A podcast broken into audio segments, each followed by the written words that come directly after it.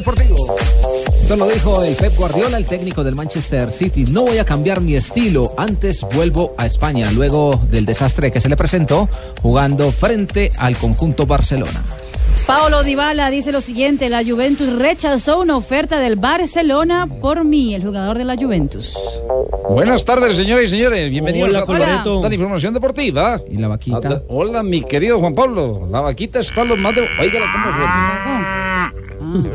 Cesaré Prandelli, director técnico del Valencia. Hay que saber sufrir y saber cuándo hacer sufrir al Barça. Mañana se enfrentan por la Liga Española. Juego limpio, por favor, señores.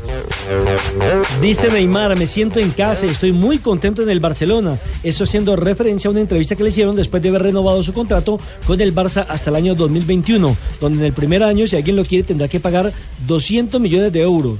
En el segundo año, 210 y en el tercero, 230.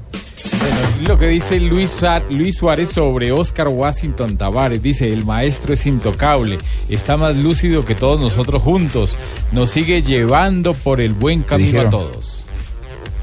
Y esto lo dijo José Mourinho, el técnico del Manchester United. Tarde o temprano iba a tener que jugar contra el Chelsea y volver a Stamford Bridge. Esto es natural. Juegan este domingo por la liga inglesa.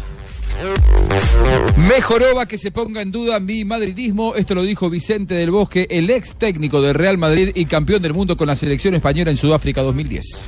Y Rafael Nadal, el tenista español, dice, ni a Federer ni a mí se nos ha olvidado a jugar al tenis. Simplemente pasan por un mal momento, un bache.